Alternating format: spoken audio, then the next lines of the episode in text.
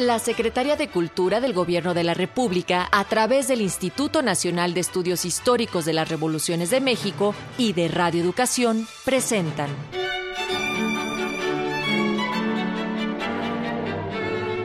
Los grandes discursos del Congreso Constituyente.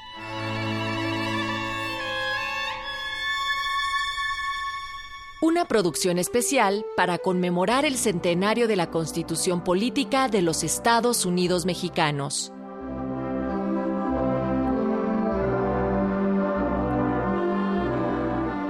Gentil auditorio, un saludo de todos nosotros para que sigamos contando con su atención a lo largo de esta serie los grandes discursos del Congreso Constituyente. Y se encuentra aquí a mi lado el doctor Felipe Ávila Espinosa, enviado del Instituto de Estudios Históricos de las Revoluciones de México. Doctor, ¿cómo está? Muy bien, muchas gracias. Pues me da mucho gusto saludarlo.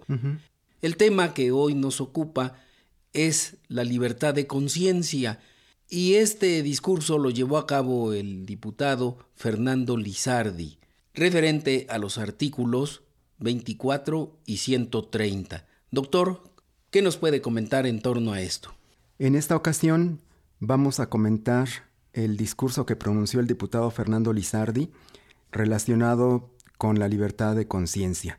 Había una gran batalla de fondo en el Congreso Constituyente para quitarle todo el poder económico, político, cultural y educativo que tenía el clero católico. Hay que ubicarlo en el contexto. Eh, estos artículos, el 24 y el 130, tal y como quedaron en la redacción final de la Constitución aprobada en Querétaro, eh, imponían serias restricciones al clero católico. ¿Por qué tuvieron este contenido anticlerical? Bueno, pues hay que recordar que el constitucionalismo, desde que surgió como movimiento revolucionario, ubicó en el clero católico, en la alta jerarquía de la Iglesia mexicana, a un enemigo, a un enemigo declarado. Cuando se dio el golpe de Estado que derrocó y que asesinó a Francisco y Madero, eh, después de la decena trágica y de la traición de Victoriano Huerta, el clero católico apoyó el golpe militar. No solamente festinó el derrocamiento de Francisco y Madero, hay que recordar que cuando Victoriano Huerta mandó apresar al presidente Madero y al vicepresidente Pino Suárez, eh, la jerarquía católica mexicana echó las campanas a vuelo, eh, festejando que se hubiera puesto fin al gobierno democrático de Madero. Hay que recordar que había un partido católico que tenía todo el apoyo de la jerarquía eclesiástica mexicana, que había competido en las elecciones de 1911 y 1912. En las elecciones de 1912 incluso había ganado la gubernatura de Jalisco, José López Portillo y Rojas, ganó la elección y fue un gobernador que representó en Jalisco los intereses de los católicos mexicanos. Tuvieron también diputados al Congreso Federal, eh, ganó mayorías relativas en varios distritos electorales y el Partido Católico formó parte del primer gabinete del dictador Victoriano Huerta. Les dio varias secretarías de Estado. Cuando la revolución constitucionalista comenzó a ganar terreno, a tener victorias importantes, a controlar eh, algunas regiones fundamentales de la República, como buena parte del norte y del centro del país.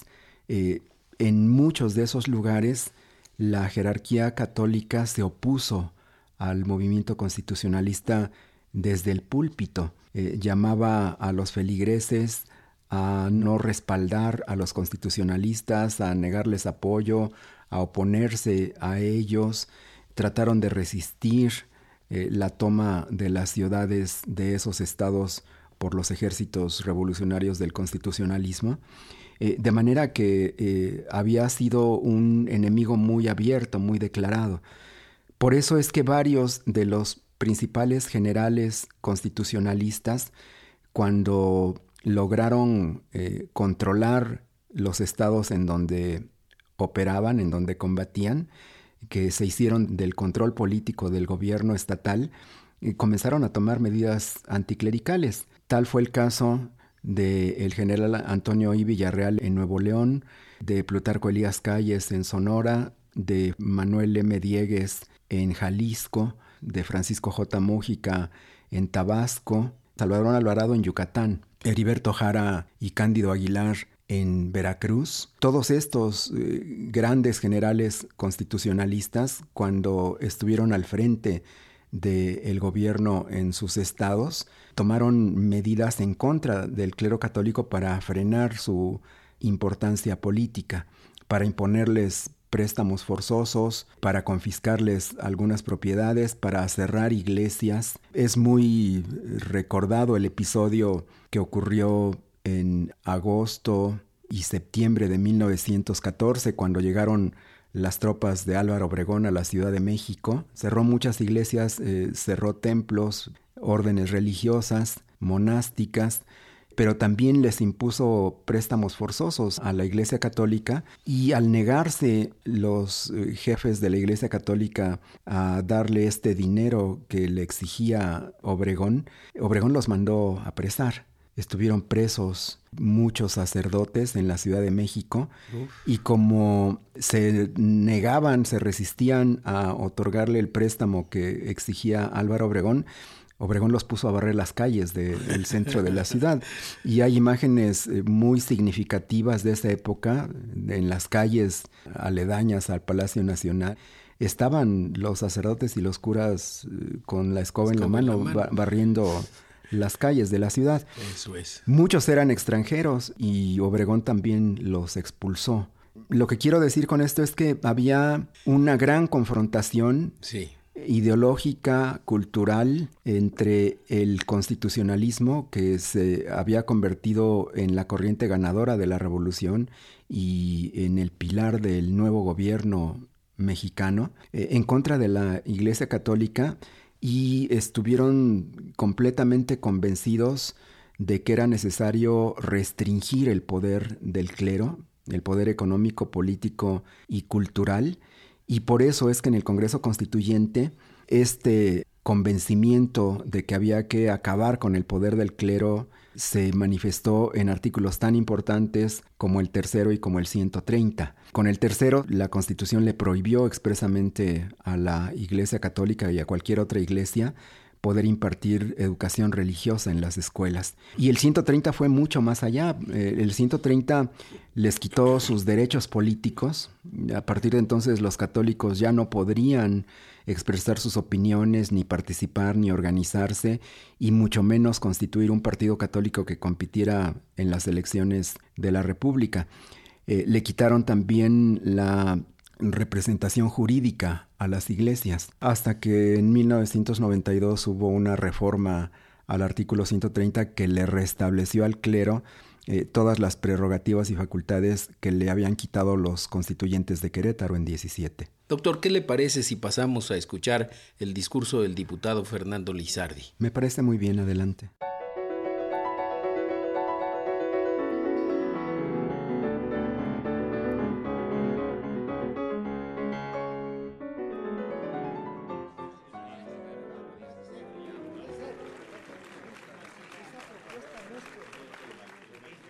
Señores diputados, hoy más que nunca reclamo la atención de ustedes a fin de que se resuelva con acierto uno de los problemas que acertadamente calificó el ciudadano Alonso Romero como uno de los más trascendentales y de los más importantes que tenemos que resolver. Ha dicho, y con una muy justa razón, que mientras no se resuelva el problema obrero, mientras no se resuelva el problema agrario y mientras no se resuelva el problema religioso, no habremos hecho obra revolucionaria.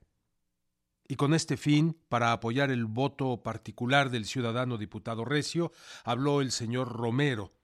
Y yo, al inscribirme en pro del dictamen de la comisión, yo me imaginaba desde luego que los ataques a este dictamen se fundarían principalmente en el voto particular del señor diputado Recio.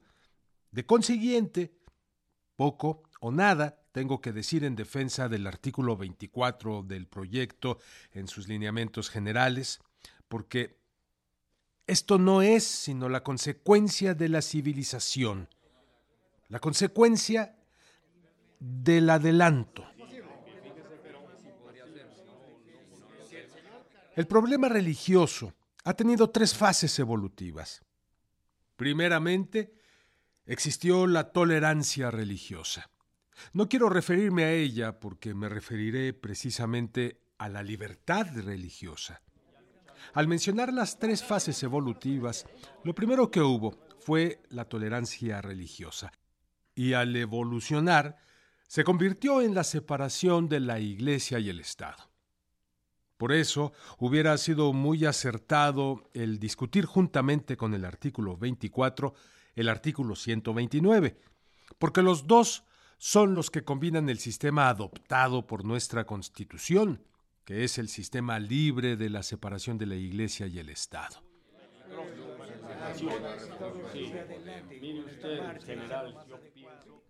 Mas como quiera que es necesario entrar al debate concreto del artículo 24, solo tengo que decir, por lo que se refiere al dictamen de la Comisión, que es la expresión genuina de la libertad de conciencia. Nos dice textualmente que todo hombre es libre para profesar la creencia religiosa que más le agrade y para practicar las ceremonias, devociones o actos de culto respectivo en los templos o domicilios particulares, siempre que no constituyan un delito o falta penado por la ley. Todo acto religioso de culto público deberá celebrarse dentro de los templos, los cuales estarán bajo la vigilancia de la autoridad. Como se ve, este artículo deja amplia libertad de conciencia y la única restricción que impone es a los actos religiosos que constituyan un delito o falta penado por la ley. Restricción perfectamente natural, perfectamente justa, y que seguramente nadie se atreverá a ponerla en tela de juicio, y prácticamente las adiciones que propone el ciudadano recio no son sino para aclarar que determinados actos deben considerarse como delitos o faltas. Se refiere a la confesión auricular y se refiere asimismo a la obligación que tendrán los sacerdotes de casarse si son menores de 50 años.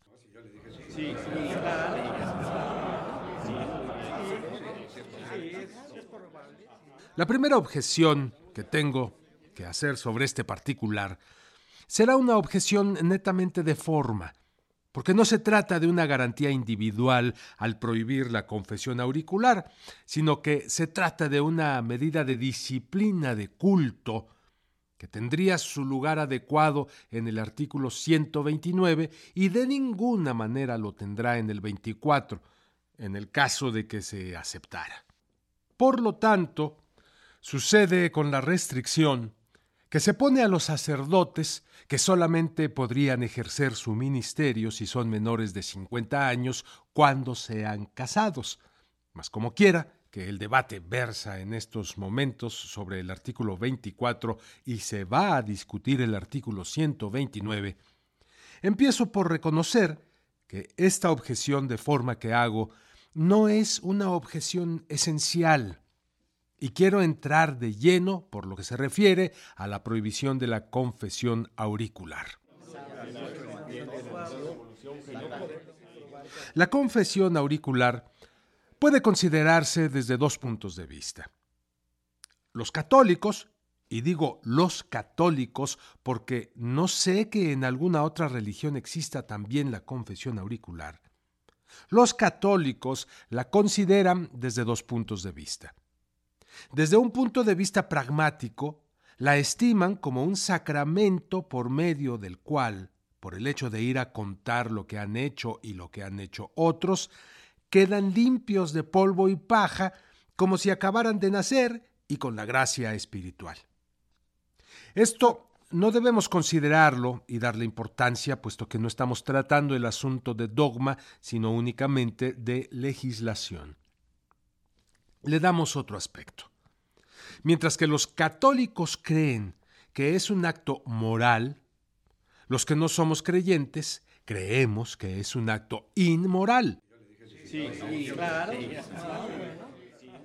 ¿Quién tiene razón?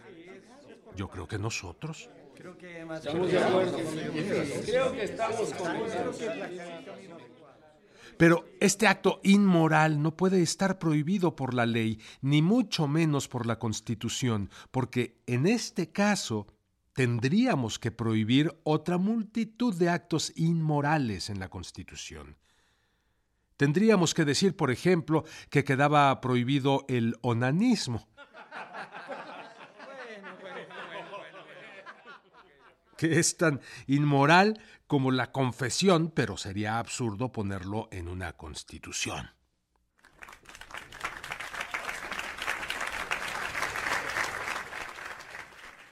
Que la confesión es una inmoralidad, no cabe duda. Pero no es una inmoralidad considerada en sí misma. La inmoralidad consiste en el abuso que se ha hecho de la confesión, y este abuso que se ha hecho de la confesión no puede evitarlo fácilmente la autoridad, no puede preverlo. Por otra parte, la confesión está fundada en un sentimiento instintivo de todos los hombres. Todo hombre que se encuentra con un problema moral difícil de resolver consulta a alguna persona de su confianza Bien consulta con un amigo, bien consulta con un sacerdote. Las religiones que tienen la pretensión de moralizar a los pueblos suponen a sus ministros perfectamente autorizados para resolver esos conflictos morales. Los consideran capaces de ello y por eso recomiendan a todos los fieles que los casos morales los consulten con diversos ministros. Como se ve, señores, sería absolutamente difícil prohibirle a alguna persona que le contara a otra lo que había hecho y le pidiera consejo. Es evidente que de la confesión auricular se ha hecho un abuso, pero ese abuso no le corresponde a la ley evitarlo, supuesto que la ley no puede estar autorizada para averiguar cuándo es útil y cuándo es un abuso.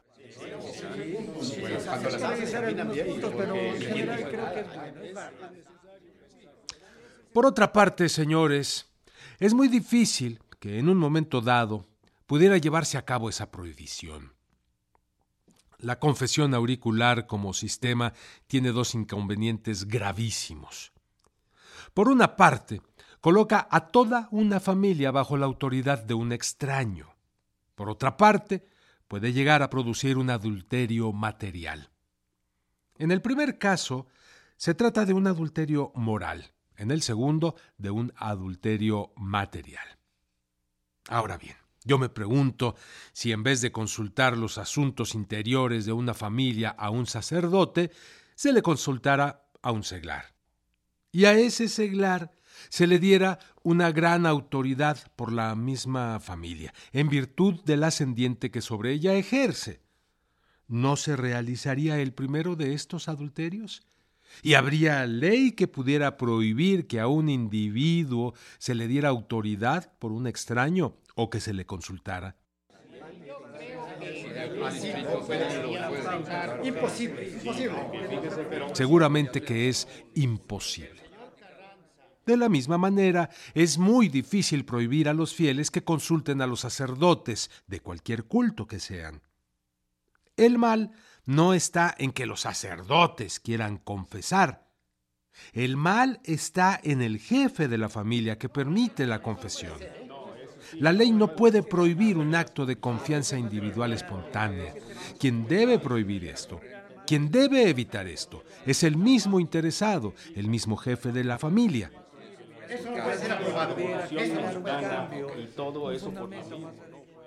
Yo, por mi parte, les aseguro a ustedes que no necesito de ninguna constitución para mandar en mi casa. En mi casa mando yo.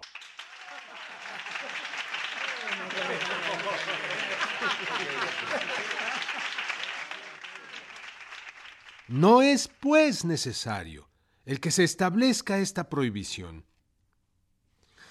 Por lo que se refiere al ejercicio del sacerdocio por sacerdotes castos, creo que en efecto sería una medida moralizadora, pero sería contraria a la misma libertad individual.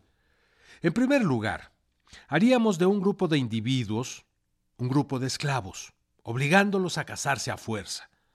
Y en segundo lugar, esto produciría un efecto contrario del que se proponen los autores de la iniciativa, y vais a ver, señores diputados, cómo en efecto sería absolutamente contrario. Una de las más hermosas conquistas de la Revolución ha sido la ley del divorcio. Pues bien, los sacerdotes, suponiendo que se les obligara a casarse, siguiendo así la imposición de la ley, aceptarían ser mártires del matrimonio, y seguramente no les faltaría alguna hija de María o alguna hija de cualquiera otra cosa. y le diría, vamos a hacer una obra de caridad verdaderamente interesante en pro de la religión si te casas conmigo. Y no faltaría, repito, esa hija de María que por hacer una obra de caridad al padrecito se decidiera a casarse con él. Se casaba y el padrecito le decía entonces, hija mía, este matrimonio no es válido a los ojos de la ley, de suerte que haces de cuenta que no somos casados. bueno, bueno, bueno, bueno. Y en el momento que se le ocurriera le diría, ya no es necesario que seamos casados, vamos a divorciarnos.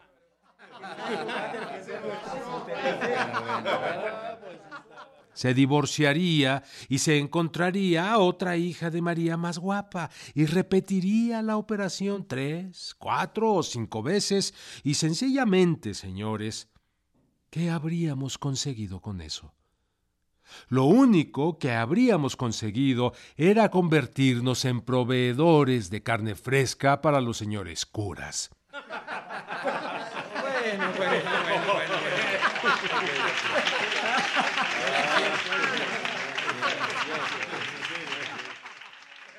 Esto sería lo único que habríamos conseguido.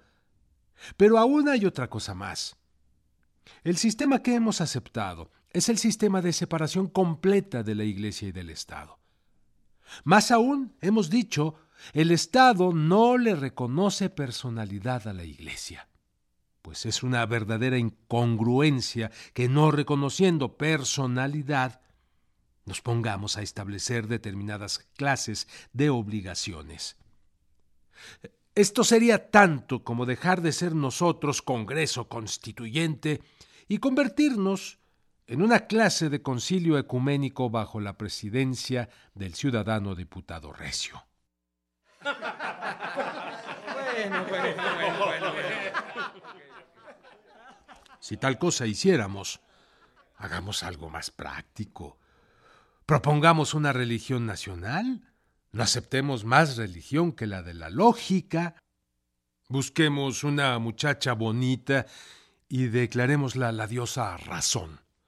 Y pongamos de gran sacerdote al ciudadano Recio y de primer monaguillo al ciudadano Alonso Romero, y haremos las cosas completas.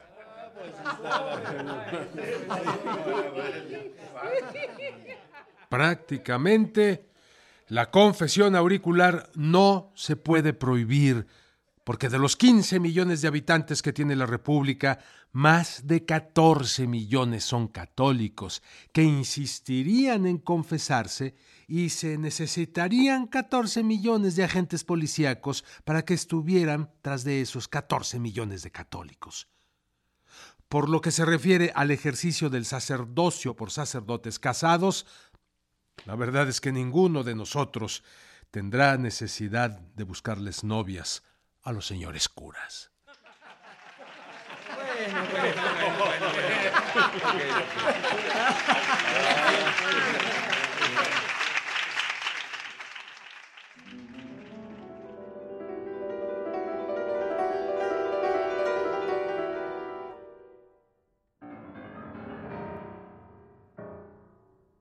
Pues estas fueron palabras pronunciadas por Fernando Lizardi, diputado constituyente, en torno al tema la libertad de conciencia. Doctor, le invito a que escuchemos unos breves datos acerca de la biografía del diputado Lizardi.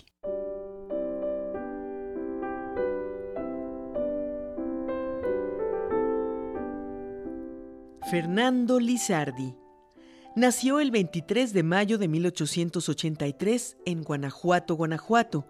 Murió el 11 de septiembre de 1956 en la Ciudad de México. Estudios primarios en una escuela particular de Celaya, Guanajuato preparatorios en el Colegio del Estado de su ciudad natal y allí mismo los dos primeros años de su carrera de abogado, que terminó en la Ciudad de México el 11 de septiembre de 1906. Juez municipal, civil y penal, 1911-1912. Miembro de la Junta Examinadora de Abogados del Estado de Guanajuato, 1912-1913 asesor de la Comandancia Militar del Tercer Sector del Estado bajo las órdenes del general Cándido Aguilar, secretario general del Gobierno del Estado de Hidalgo, diputado al Congreso Constituyente de Querétaro 1916-1917. Actuó durante su desarrollo como primer secretario de dicha asamblea, director de la Escuela Nacional de Jurisprudencia, profesor de Introducción a la Ciencia del Derecho y Derecho Público General hasta 1920. Abogado consultor del Gobierno del Estado de Tamaulipas, 1925. Jefe del Departamento Jurídico de la Secretaría de Gobernación, 1935. Subjefe del Departamento Legal de los Ferrocarriles Nacionales de México. Formó parte de las siguientes comisiones legislativas. Elaboración del proyecto de ley de relaciones familiares Ley de Amparo, Código de Procedimientos Civiles para el Distrito y Territorios Federales y Ley Orgánica del Ministerio Público. Autor de varios estudios sobre legislación y jurisprudencia.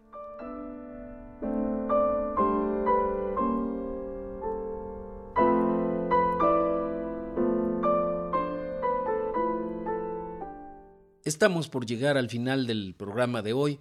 Agradecemos muchísimo a las emisoras que se enlazan a la señal de Radio Educación a lo largo de esta serie Los grandes discursos del Congreso Constituyente. Doctor, muchísimas gracias por sus comentarios. Gracias a ustedes por invitarme.